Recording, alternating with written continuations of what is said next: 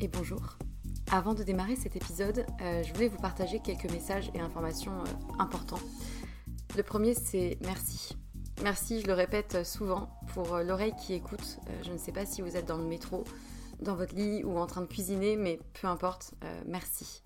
La seconde chose que je voulais dire, c'est que si vous me suivez sur Instagram ou que vous avez écouté certains épisodes précédents, vous savez que j'ai quitté mon emploi pour me lancer à mon compte.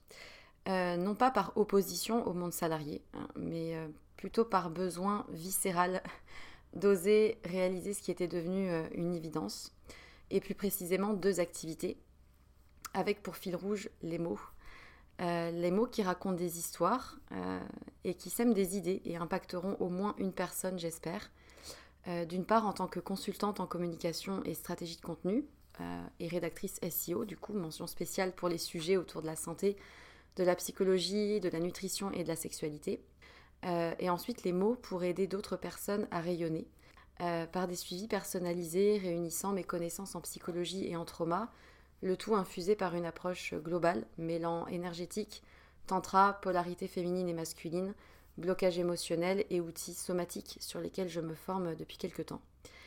Et en vue de cette activité-là, j'ai créé un compte Instagram dédié et un nouveau podcast, Les mots c'est bien beau, aux côtés de Pierre Kessial. Et je serai infiniment reconnaissante si vous prenez deux minutes de votre temps pour répondre à un court sondage euh, qui m'aidera justement à m'aligner aux besoins et challenges d'un maximum de personnes et qui vous concerne peut-être dans votre vie personnelle pour proposer justement euh, des accompagnements réellement efficaces. Donc euh, vous avez les liens de l'autre compte Instagram et du sondage dans la description de l'émission. Donc merci infiniment si vous prenez ces deux petites minutes pour, pour y répondre. Et pour terminer ce message, j'aimerais juste euh, vous dire une phrase qui, euh, qui réunit un peu tout, toute l'idée et tout ce qui m'anime. Euh, raconter une histoire, c'est surtout raconter celle de quelqu'un qui a besoin de l'entendre et qui sera galvanisé par l'énergie perçue à travers ces mots-là. Voilà, je crois que c'est un, bon résumé du fil rouge de ce vers quoi je vais et ce qui m'anime. C'est tout pour moi et du coup, bonne écoute.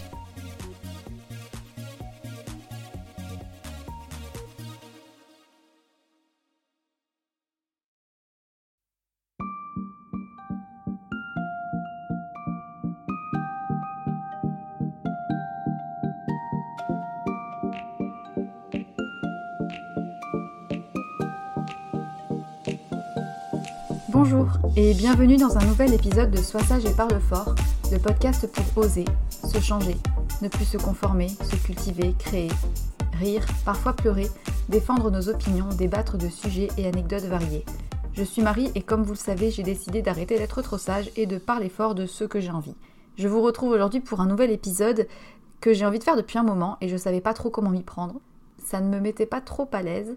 Le sujet de cet épisode est la culpabilisation écologique. Ça fait un moment que je pense beaucoup à ce sujet, que plusieurs choses m'interpellent au sujet de l'environnement et du développement durable, donc j'ai eu envie d'en parler. Comme vous le savez peut-être, j'ai à mon actif un master en développement agricole durable, spécialité sécurité alimentaire. C'est un terme très générique pour désigner un ensemble de connaissances en matière d'agriculture raisonnée, d'alternatives durables, d'agroécologie et surtout de comment envisager nourrir la planète en arrêtant de la détruire en même temps. Je ne vais pas vous donner des bons conseils pour euh, manger bio et pour euh, trier vos déchets. Vous savez tous qu'on court plus ou moins à la catastrophe. On le sait tous, on l'entend tous les jours dans les médias. Mais justement, si ce sujet me tenait à cœur et que j'ai décidé d'y consacrer une année entière d'études, c'est sûrement parce que j'ai grandi euh, au milieu des terres agricoles, comme vous le savez peut-être. Je participais aux fêtes d'été après les moissons. Je connais les petits secrets des semences, les problèmes des agriculteurs.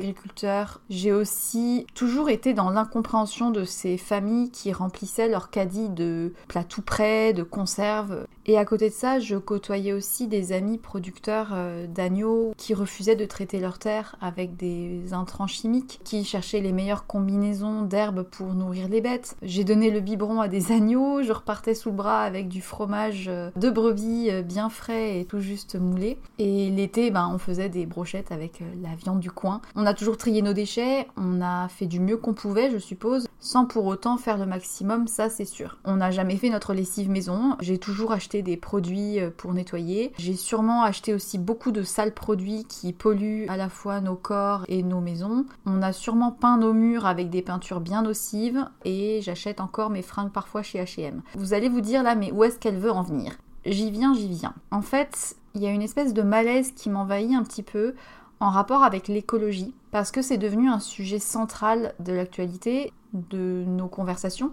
Et tant mieux, j'ai envie de dire, c'est plutôt positif parce que ça veut dire que les choses bougent, ça veut dire que le sujet est sur la table beaucoup plus qu'il ne l'était il y a 20 ou 30 ans. Le problème, c'est que ce sujet qui est devenu omniprésent est devenu aussi omniculpabilisant. De quelque chose qui devrait être naturel, ou du moins relevé du bon sens, c'est devenu un sujet source de disputes et surtout de cacophonie générale. Parce qu'en fait, les médias nous martèlent des discours qui sont à la fois moralisateurs des actions qu'on ne fait pas ou qu'on devrait faire, et en parallèle qui sont tout autant alarmistes et dignes de films de fin du monde. Et d'un autre côté, toujours plus encourageant à l'ultra-consommation, à acheter la dernière paire de baskets machin, le dernier iPhone truc muche. Les marques utilisent à leur fin le discours un peu bobo-bio bien culpabilisant, tout en continuant finalement de participer à un engouement pour une société qui est à 100% capitaliste. En fait, cet épisode, je ne le fais pas pour dire que ces petits gestes ne comptent pas. Les petits gestes que l'on peut tous faire à notre échelle sont importants. Ce que je veux dire, c'est que non seulement ça n'est pas simple pour tout le monde, mais en plus de cela, ça ne change quasiment rien.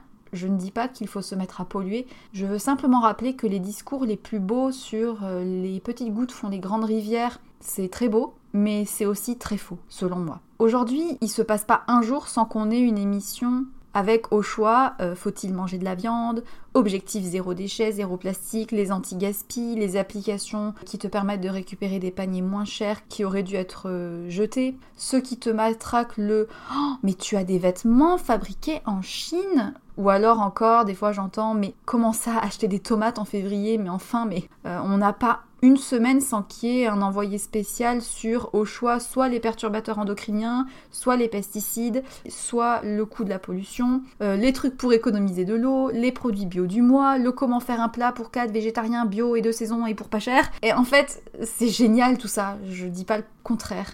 Mais j'ai simplement envie de souligner que on peut aussi observer tout ça d'un autre point de vue. Et c'est de cela que j'ai envie de vous parler aujourd'hui.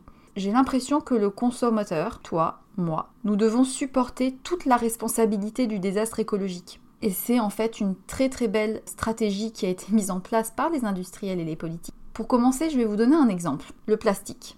Toutes les deux secondes, deux tonnes de plastique sont déversées dans les mers et certains scientifiques estiment que d'ici 2050, il y aura plus de particules de plastique que de poissons dans les océans. Forcément, ça questionne. Pourquoi rien ne change? Pourquoi est-ce qu'on te martèle d'acheter en vrac quand de toute manière les industriels à la source de la pollution continuent de produire des bouteilles en plastique? Les multinationales tentent de redorer leur image depuis quelques années, à l'exemple d'Evian ou de Coca-Cola. Ils ont fait il y a quelques années de très très beaux discours sur leurs objectifs de réduction du plastique, mais en fait, dans le concret, les annonces restent quasiment sans suite. En 2008, ils annonçaient que l'objectif de 25% du plastique utilisé soit de sources recyclées. En 2019, ce chiffre atteint 7%. Donc entre l'objectif de 25% de plastique recyclé, on en est à 7% dix ans après. Tous les discours en fait que les industriels euh, font nous font miroiter une prise de conscience de leur part, mais c'est bullshit.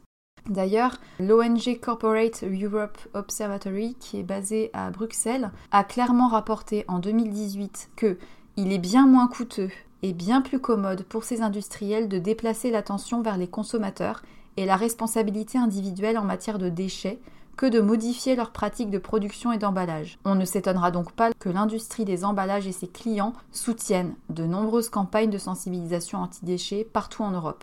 La traduction, c'est ces campagnes, elles sont très très jolies, mais sur le fond, elles sont inefficaces. Ce qu'il se passe concrètement, c'est que les entreprises détournent le débat. C'est beaucoup plus simple de dire que le problème vient de la gestion du plastique et pas de sa production. Ils vont par exemple répéter que tout peut être valorisé. On peut utiliser le plastique pour le recycler, pour en faire des pulls, pour fabriquer des meubles, j'en sais rien. En gros, il suffit à nous, consommateurs, de mettre en place des systèmes de récupération des déchets. Et comme par hasard, la question de cette gestion et de la récupération des déchets dépend du consommateur et des collectivités. Comme par hasard, Danone ou Haribo, par exemple, financent des ONG qui ont pour but d'organiser des événements de ramassage de déchets massifs dans la nature. C'est une belle stratégie. Ils redorent leur image en faisant preuve de soutien envers l'écologie, mais c'est les consommateurs qui soit doivent gérer les déchets pour les transformer, soit les ramasser. Si demain tout le monde achète une gourde en inox, est-ce que concrètement ça va empêcher Evian et Coca-Cola de produire dans des bouteilles en plastique? C'est ça en fait, c'est de cela que je voulais parler. Donc pour le cas du plastique, comment est-ce qu'on peut obtenir un changement réel? Bah déjà en finir avec cette dépendance au plastique et ça passera pas juste en ramassant les déchets. Et du coup, je ne sais pas si vous avez déjà entendu parler de cette notion de culpabilisation écologiste, mais c'est de ça que je voulais parler. J'ai parlé du sujet plastique pour introduire euh, mon épisode, mais ça aurait très bien pu être euh, rouler moins vite, acheter bio, acheter en vrac, devenez végétarien, devenez flexitarien, acheter un lombricomposteur. C'est cette forme de matraquage moralisateur qui utilise en plus de ça des mesures répressives sur nos actes qui sont considérés comme anti-écolo, que ce soit par des taxes ou par des malus. Je trouve ça particulièrement gênant. Cette tendance au pollueur-payeur, elle me gêne parce que oui, en tant que consommateur, on a une responsabilité, mais ça ne fait pas tout. Je pense que vous avez tous eu l'occasion de lire le 20 minutes dans le métro le matin. Et à chaque fois que je vois cette petite languette qui donne l'indicateur de pollution du jour, vert, ça va, c'est pas trop pollué, rouge, c'est très pollué, c'est mal, bouchez-vous le nez, bah c'est là pour te rappeler que, regarde, l'air que tu respires est absolument pourri. Et rien que ça, c'est un espèce de rappel permanent sur l'inconscient collectif, un peu à l'image des images chocs sur les paquets de cigarettes, selon moi. Le problème, c'est pas tant d'alerter, mais c'est plutôt la manière dont la faute retombe sur chacun d'entre nous. Surtout que toi, lecteur du matin, tu n'as pas forcément fait des études en météorologie et de pollution de l'air. Donc un brouillard sur Paris, c'est pas forcément synonyme de smog toxique. Je sais pas si vous savez ce que c'est un smog, c'est une espèce de fumée euh, qui est aussi épaisse qu'un gros brouillard noir euh, de pollution. Il y en a eu euh, à cause des industries.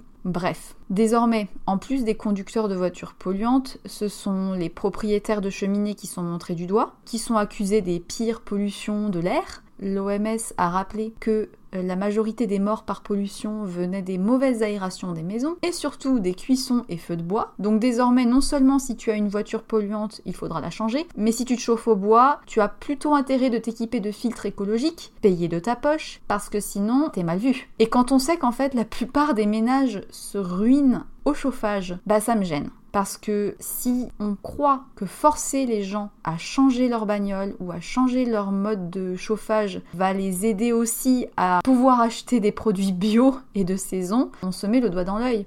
Je suis désolée, mais il y a des produits qui ne sont pas de saison. Quand ils sont en promo, ils sont quand même moins chers que les productions locales et ou biologiques. Voilà. Et du coup, tout ça pour dire que ceux qui fument, ceux qui agissent mal, ceux qui conduisent beaucoup en voiture seule, bah, soit directement, soit indirectement dans les médias, ils seront montrés du doigt, un peu comme s'ils étaient finalement fautifs et euh, en cause dans le désastre écologique. Je schématise et j'exagère beaucoup de manière volontaire, parce qu'évidemment, ça n'est pas le cas systématiquement, mais à travers des articles, des répétitions dans les médias, des gestes à faire ou à ne pas faire, bah, mine de rien, ça fait peser sur l'inconscient collectif une sorte de responsabilité qui pourrait partir d'une bonne intention, sauf que je pense que c'est fait surtout pour détourner l'attention des vrais coupables. Dans une tribune publiée dans Le Monde, Antoine Sénanque a très très bien posé ce problème d'ailleurs, et il a d'ailleurs euh, lancé un coup de gueule de citoyen irresponsable qui assume. C'était en 2009. À l'époque, beaucoup s'en fichaient de l'écologie, pas par manque de morale, parce que beaucoup de personnes n'en avaient pas encore conscience. C'est pas tant qu'on ne sait pas, c'est juste parce que une réelle catastrophe ne nous a pas encore frappé de plein fouet au point qu'on soit dans l'incapacité de vivre euh, comme on le fait actuellement. Du coup, nous, on sait qu'on court à la catastrophe écologique, mais on n'en a pas autant conscience que s'il nous était vraiment arrivé quelque chose. Par contre, ce qui a changé depuis 2009, comme il le dit très bien d'ailleurs, c'est que des personnes je m'en foutiste n'ont plus le droit d'exister. Être écolo est devenu un peu une fin en soi. Tu ne peux pas être anti-écolo sans te faire descendre direct c'est plus possible. Tu peux plus être un je m'en foutiste. Quelque part, c'est positif, mais c'est aussi le revers de la médaille de toujours rejeter la faute sur le consommateur. Et cette morale, c'est la plus forte des armes. Coupable, celui qui brûle. Coupable, celui qui pollue. Coupable, la mère qui achète des plats tout prêts et des chips trop salés à ses enfants. Coupable, le parent qui met son enfant au biberon bourré de BPA. Coupable, toi qui oses acheter des pulls H&M et Zara. Coupable, toi qui manges de la viande. C'est bien cet argument des petites rivières qui font des grands océans qui est l'exemple type de ce que je veux dire. Je ne défends pas les gens qui polluent, je ne défends pas les gens qui achètent des tomates en plein hiver ou des fraises, mais j'ai juste envie de montrer du doigt que l'écologie et la forme que ça prend pour montrer l'exemple ou pour faire changer les mentalités fait beaucoup reposer la faute sur nous au lieu de la faire poser sur les vrais coupables entre guillemets. Pour l'écologie, c'est un peu cette idée des petits gestes qui font les grandes rivières l'individu qui se fiche royalement de son empreinte écologique, il est hyper mal vu. On devient chacun tout autant responsable que Coca-Cola et que les usines nucléaires. Et je trouve que ça manque de sens et de pertinence surtout. D'ailleurs, aujourd'hui, la plupart des outils politiques pour nous faire changer, ce sont les taxes. C'est un peu l'idée de la carotte et du bâton. Et toutes ces politiques se fondent sur une idée très très rationnelle. La seule manière de nous faire changer, c'est de nous présenter un intérêt financier derrière. Par exemple, une loi sur l'écologie doit être respectée sous peine de sanctions financières. Et on peut, comme ça, imaginer qu'il suffirait d'augmenter le coût des actions qui polluent la planète et d'abaisser celles qui la préservent. Mais non, on ne fait que matraquer les consommateurs ou les petites entreprises de taxes dès qu'elles polluent. Sauf que à l'origine, et jusqu'à présent, tous ces instruments de changement de comportement s'avèrent en fait peu probants parce qu'elles sont basées sur l'idée que changer ne dépend que de la volonté personnelle et de l'intérêt que l'individu peut y trouver. On pense qu'on a tous le choix de nos actes, mais non, on est tous conditionnés plus ou moins par notre culture, notre éducation. Même si on veut euh, changer, qu'on veut moins prendre les transports, qu'on veut manger moins de viande, on est conditionné par les normes sociales, par le marché, par la culture ambiante, notre situation financière, par beaucoup de choses. Je peux très bien acheter un vélo si j'ai envie pour ne plus prendre le métro, mais est-ce que ma ville propose suffisamment de pistes cyclables? Bien sûr, on peut agir sur des comportements qui ne relèvent que de nous, mais concrètement, je peux pas agir sur les apports électriques des centrales. Je peux pas agir sur la production de plastique de Coca-Cola. Donc je peux acheter une gourde en inox, mais je peux pas changer comment les industriels continueront de produire tant qu'on ne les empêchera pas de faire ainsi toutes ces politiques comportementales ont des avantages parce qu'elles permettent tout de même de faire changer les choses et de faire peut-être prendre conscience aux gens de certaines choses. Mais le problème, c'est qu'elles nous renvoient surtout à notre culpabilité et détournent une fois encore l'attention des vrais responsables, à savoir les industriels et les politiques publiques. Et c'est finalement beaucoup plus simple de pointer du doigt les mangeurs de saucissons industriels que de remettre en cause le système global de production alimentaire. Alors peut-être qu'il faudrait justement changer de regard et ne pas se focaliser que sur nos comportements à chacun, mais regardez plutôt comment c'est organisé à l'échelle mondiale. Et c'est ce que pense Chris de Decker qui dit les politiques de changement individuel ont les mêmes lacunes que les stratégies qui prônent l'efficacité, elles ne remettent absolument pas en cause les infrastructures ou les conventions sociales qui ne sont pas soutenables. C'est cette question de soutenabilité. Quel est le système mondial qui permet d'être soutenable, dans le sens durable et responsable? Alors si je me focalise sur ton recyclage de poubelles, bah je remets pas en question la production de ces mêmes déchets. Et c'est cette normalité-là qui doit changer. C'est pas tant comment tu traites tes déchets, mais c'est comment, à l'origine, il y a des déchets. Et ça peut pas venir que des consommateurs. Ça doit forcément passer par un changement structural. Et c'est aussi une idée qui est soutenue par Monbio, un journaliste écologique britannique qui souligne que même si on remplaçait tous nos gobelets en plastique par des gobelets en carton, ça changera pas le monde. On peut pas envisager un changement climatique juste en se sentant responsable des contenants qu'on utilise pour boire. Enfin, c'est super. Si t'arrives à acheter que des gobelets euh, écologique, euh, biodégradable, et je reprends ce même exemple parce que c'est celui qui me vient en tête, mais ça change pas le monde. Et en matière de culpabilisation écologique, j'ai aussi envie de parler d'argent. On montre toujours du doigt les pauvres qui achètent des chips industriels à l'huile de palme, mais tu sais, les gens pauvres, ce sont ceux qui polluent le moins. Et c'est d'ailleurs ce qu'a rappelé Julien Vidal, qui est auteur du livre Ça commence par moi. Il a notamment noté que prendre l'avion pour faire du tourisme, ça pollue bien plus que tous ceux qui derrière ne trient peut-être pas leurs déchets. Un chiffre d'ailleurs que j'ai appris grâce à ce livre, c'est que si l'ensemble des Français adoptait un mode de vie ultra responsable et zéro déchet, l'économie annuelle concrètement serait de 583 millions de tonnes de CO2. C'est certes énorme, mais à côté, le groupe Total émet chaque année 6 milliards de tonnes de CO2. Imaginez, juste un groupe industriel pollue 12 fois plus que ce que pourrait économiser la totalité des Français si on changeait tous notre comportement. Voilà. L'écologie, c'est pas uniquement un choix, c'est aussi une lourde question de classe sociale, d'accès à l'éducation et des moyens intellectuels, culturels et financiers de chacun.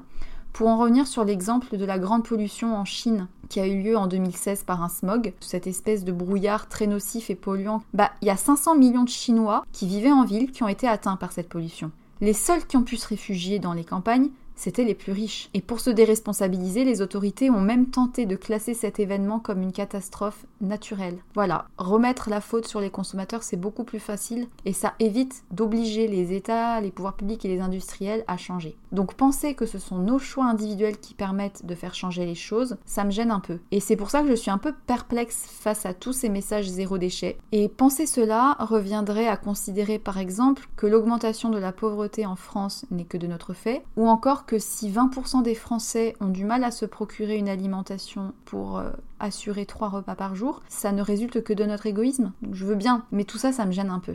D'ailleurs, en septembre dernier, au moment de la marche pour le climat, Jacques Attali a dit dans un tweet Combien de ces manifestants sont végétariens? Combien trient leurs déchets? Combien vérifient qu'ils ne consomment aucun objet ou service dont la production est gaspilleuse d'énergie?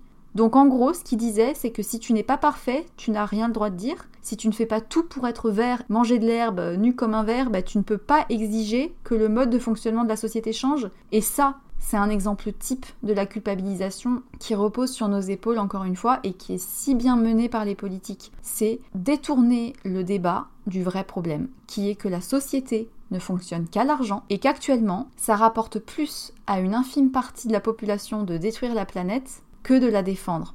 Alors je remets pas du tout en question les bienfaits de montrer la réalité et ses conséquences. Mais à trop montrer et à trop souligner à quel point les activités humaines sont les coupables, bah, on oublie un petit peu, je trouve, de rappeler quelles seraient les perspectives d'un changement global. La démission de Nicolas Hulot est bien la preuve que les politiques sont actuellement fermés à envisager de changer. Si eux ne le font pas, bah, tous les changements individuels que l'on peut mettre en œuvre restent vains. Alors bien sûr, on a tous des choses à faire, mais n'oublions pas que être écolo, ou en tout cas avoir des actions responsables, ça a un coût, et pas seulement un coût financier, mais un coût aussi moral. Et c'est aussi de cela que j'avais envie de parler. Je vais peut-être me faire des ennemis, mais il y a une tendance euh, qui me dérange un petit peu. Sur les réseaux sociaux surtout, cette espèce d'image de Bobo Bio qui te vante les mérites d'une alimentation de saison, qu'avoir un mode de vie responsable est accessible pour tous. Attention à ces dérives, notamment des influenceurs. Ce que vous dites n'est pas possible pour chacun. Et cette tendance, qui est certes très louable, mais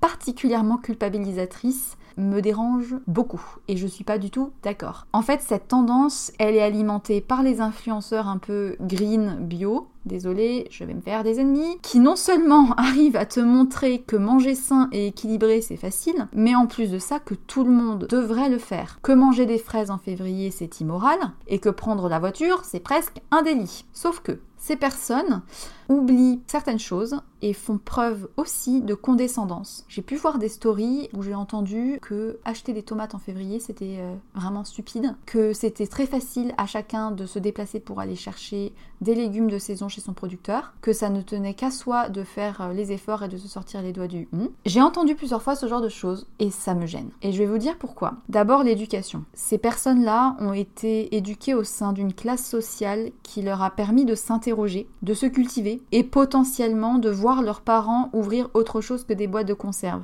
Cuisiner un minimum, peut-être pas de la grande cuisine, mais en tout cas, ils ont peut-être vécu des repas en famille où les produits étaient globalement cuisinés maison à peu près. Ça sortait pas toujours d'une barquette. Ensuite, l'autre point sur lequel j'ai envie de revenir, c'est le lieu de vie. Ces influenceurs un peu euh, condescendants oublient qu'ils vivent en ville ou en zone périurbaine. Donc ils ont facilement accès à tous ces supermarchés, à des endroits où acheter en vrac, avec euh, des marchés régulièrement le matin, des AMAP, euh, des groupements paysans. En tout cas, ils sont proches de plusieurs types d'approvisionnement et ils ont parfois même pas à prendre la voiture ou très peu Pour vous donner un exemple, j'ai grandi en race campagne, dite zone rurale. La première boulangerie était à 8 km. Donc tu te demandes pas à 7h du matin s'il y a du pain pour le petit-déj. Idem, si tu veux aller faire une course, tu prends pas ta voiture pour aller à la supérette du patelin du coin parce que de toute manière, euh, il y aura pas grand-chose. Et les seuls magasins, commerces qu'il y a dans le patelin le plus proche, c'est un coiffeur, une pauvre pharmacie et un vieux boucher. Et si tu veux aller faire les courses de la semaine,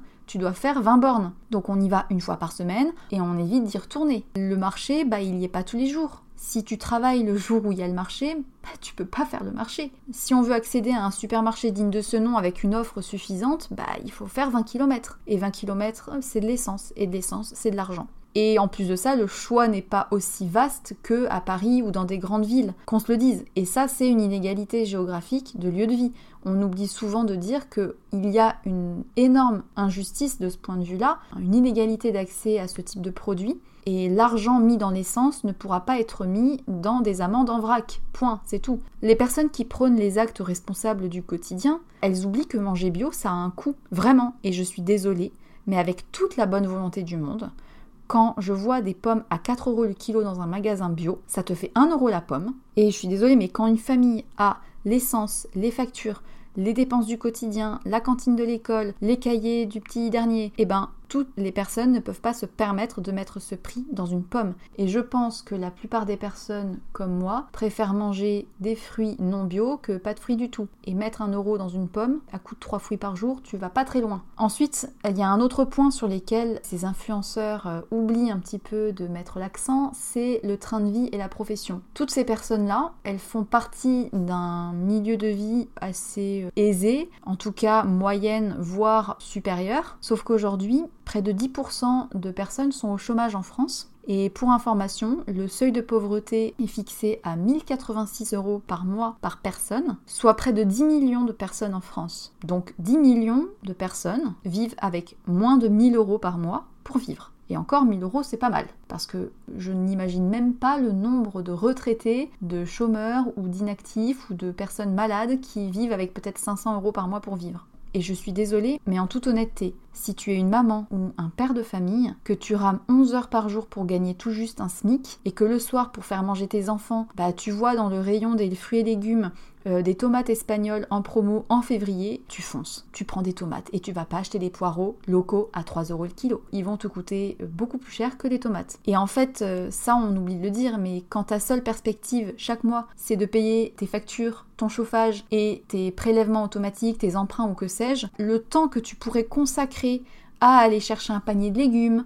à faire du meal prep pour la semaine, à réfléchir à des menus équilibrés, ben, ce temps-là, tu ne l'as pas. Déjà que tu n'as pas l'argent pour le mettre, mais tu n'as pas le temps. Et peut-être que tu pourrais faire des économies à long terme, mais ça demande un investissement psychologique qui est juste pas accessible pour tous. Souvent, face à tous ces messages-là, j'en parle peu, j'essaie de prendre beaucoup de recul par rapport à ce que je vois justement sur les réseaux sociaux. Mais ça me fait un petit peu mal parce que je me dis que peut-être que derrière les écrans, il y a des gens qui culpabilisent énormément de pas faire au mieux, de pas pouvoir manger des légumes euh, toujours de saison, euh, voire même de pas pouvoir manger des légumes du tout. Quand j'étais étudiante, j'avais un job de caissière et je la voyais la pauvreté, qui était vraiment étalée dans les caddies de course, qui était remplie de choix parfois complètement illogiques, de litres et de litres de coca. Et en parallèle, je repense en même temps à toutes ces images parfaites qui défilent sur Instagram, ces personnes qui te mettent en avant les recettes bio de saison et qui te regardent parfois de manière condescendante, euh, toi qui achètes des légumes chez Lidl et des pâtes chez Carrefour. Ces mistinguettes-là, elles ont des sacs euh, de marque qui viennent de chez Cézanne. Enfin, il y a des espèces de paradoxes comme ça qui me gênent et des messages qui pourraient être uniquement positifs finissent par culpabiliser certaines autres personnes. Peut-être que toi, comme moi, tu as pu ressentir à un moment donné un sentiment d'impuissance ou de culpabilité, de pas faire ton shampoing, de pas faire ta lessive et de préférer en effet certains produits industriels euh, à des trucs euh, healthy. Par exemple, les yaourts à la vanille et le chocolat Nestlé, et eh ben c'est tellement bon et c'est aussi surtout tellement moins cher que les équivalents bio. Je suis désolée. Il y a pas longtemps, il y a le podcast euh, de Plan Culinaire qui en parlait de cette notion de plaisir. Je pense que c'est important d'en parler. Quand tu travailles 10 heures par jour, que tu as trois mômes à nourrir, est-ce que tu vas aller faire 10 bornes de plus pour aller chercher un panier bio qui te coûtera un bras en plus de l'essence utilisée, alors que bah, ça te coûtera quand même beaucoup plus cher que d'acheter les tomates cerises en promo chez Leclerc Pas sûr. Et est-ce que tu passeras 30 minutes à regarder la recette et que tu vas galérer à trouver le temps de tout faire parce que tu n'as pas que de penser à faire la cuisine? Chercher les enfants, leur faire prendre le bain, préparer les cartables, faire les devoirs. Est-ce que tu te priveras de la promo sur le jouet qui n'est peut-être pas indispensable mais égayera un petit peu le quotidien de ton petit dernier? Voilà. Pour rappel un petit peu, euh, le mot greenwashing, c'est une pratique qui consiste à mettre en avant des efforts en faveur de l'écologie, alors que le discours est émis par une personne qui soutient en parallèle des activités clairement irresponsables. Par exemple, la déforestation, l'extraction de pétrole ou tout simplement l'élevage intensif. C'est bien beau de mettre en avant des produits bio et de développer des pâtes à tartiner sans huile de palme, c'est génial, mais ces mêmes acteurs de la grande distribution jettent des tonnes de déchets. Ça, c'est le greenwashing. J'avais fait d'ailleurs mon mémoire un petit peu là-dessus. Donc voilà, encore un autre sujet et je pense que je ne finirai jamais cet épisode si je partais dans ce débat parce que quand je commence, je ne peux plus m'arrêter. Mais voilà, j'avais envie un petit peu de parler de cette forme euh, de culpabilisation qui pèse sur les épaules des consommateurs et qui finalement euh, ne force pas les choses à changer de manière profonde et structurelle c'est dommage, parce que ce sont des sujets qui sont mis quotidiennement en avant par les médias, qui jouent sur l'affect et sur la sensation de proximité ou de culpabilité. Et ça nous interpelle beaucoup, parce que c'est effrayant pour chacun de se dire qu'on court à la catastrophe écologique. Mais le problème, c'est pas tant le manque d'action des consommateurs, c'est surtout l'absence des changements concrets au niveau mondial. En tentant de nous culpabiliser, bah on pédale dans le vide. Donc c'est un peu dommage. Voilà. Il n'est pas très positif ce podcast, il faut terminer par quelque chose de positif. J'ai surtout envie que vous reteniez une chose, c'est que chaque geste compte. Mais ça n'est pas de ta faute si tu ne peux pas tout faire comme les médias vendent qu'il faudrait faire pour être écolo. Ça n'est pas de ta faute si l'air est constamment pollué, si tu ne peux pas forcément acheter bio de saison. Ça n'est pas que de ta responsabilité. Et se déculpabiliser d'aimer à manger des aubergines en hiver, parce qu'effectivement il y avait une promo et que ça valait le coup. Entre manger des légumes en promo pesticider ou ne pas manger de légumes du tout, ben peut-être que certains feront le choix des pesticides. Mais le problème n'est pas d'acheter ces produits-là, le problème c'est qu'ils nous soient encore proposés parce que ça n'a pas changé à l'origine. Et donc en attendant que les choses changent vraiment, essayez de vous déculpabiliser et de garder de la distance par rapport à toutes les images véhiculées par les réseaux sociaux et surtout par les blogueurs, blogueuses qui prônent une alimentation ou un mode de vie ultra responsable parce que c'est très culpabilisant et que c'est pas en culpabilisant qu'on avance aimez déjà ce que vous faites, essayez d'avoir conscience des choses qui pourraient être faites sans tomber dans une culpabilité permanente. Sur ce, j'espère que ce podcast vous aura intéressé, que je ne suis pas trop partie en cacahuète. Je vous souhaite une bonne journée, je vous souhaite de prendre du plaisir, puis surtout n'oubliez pas, soyez sage un peu, mais parlez fort beaucoup.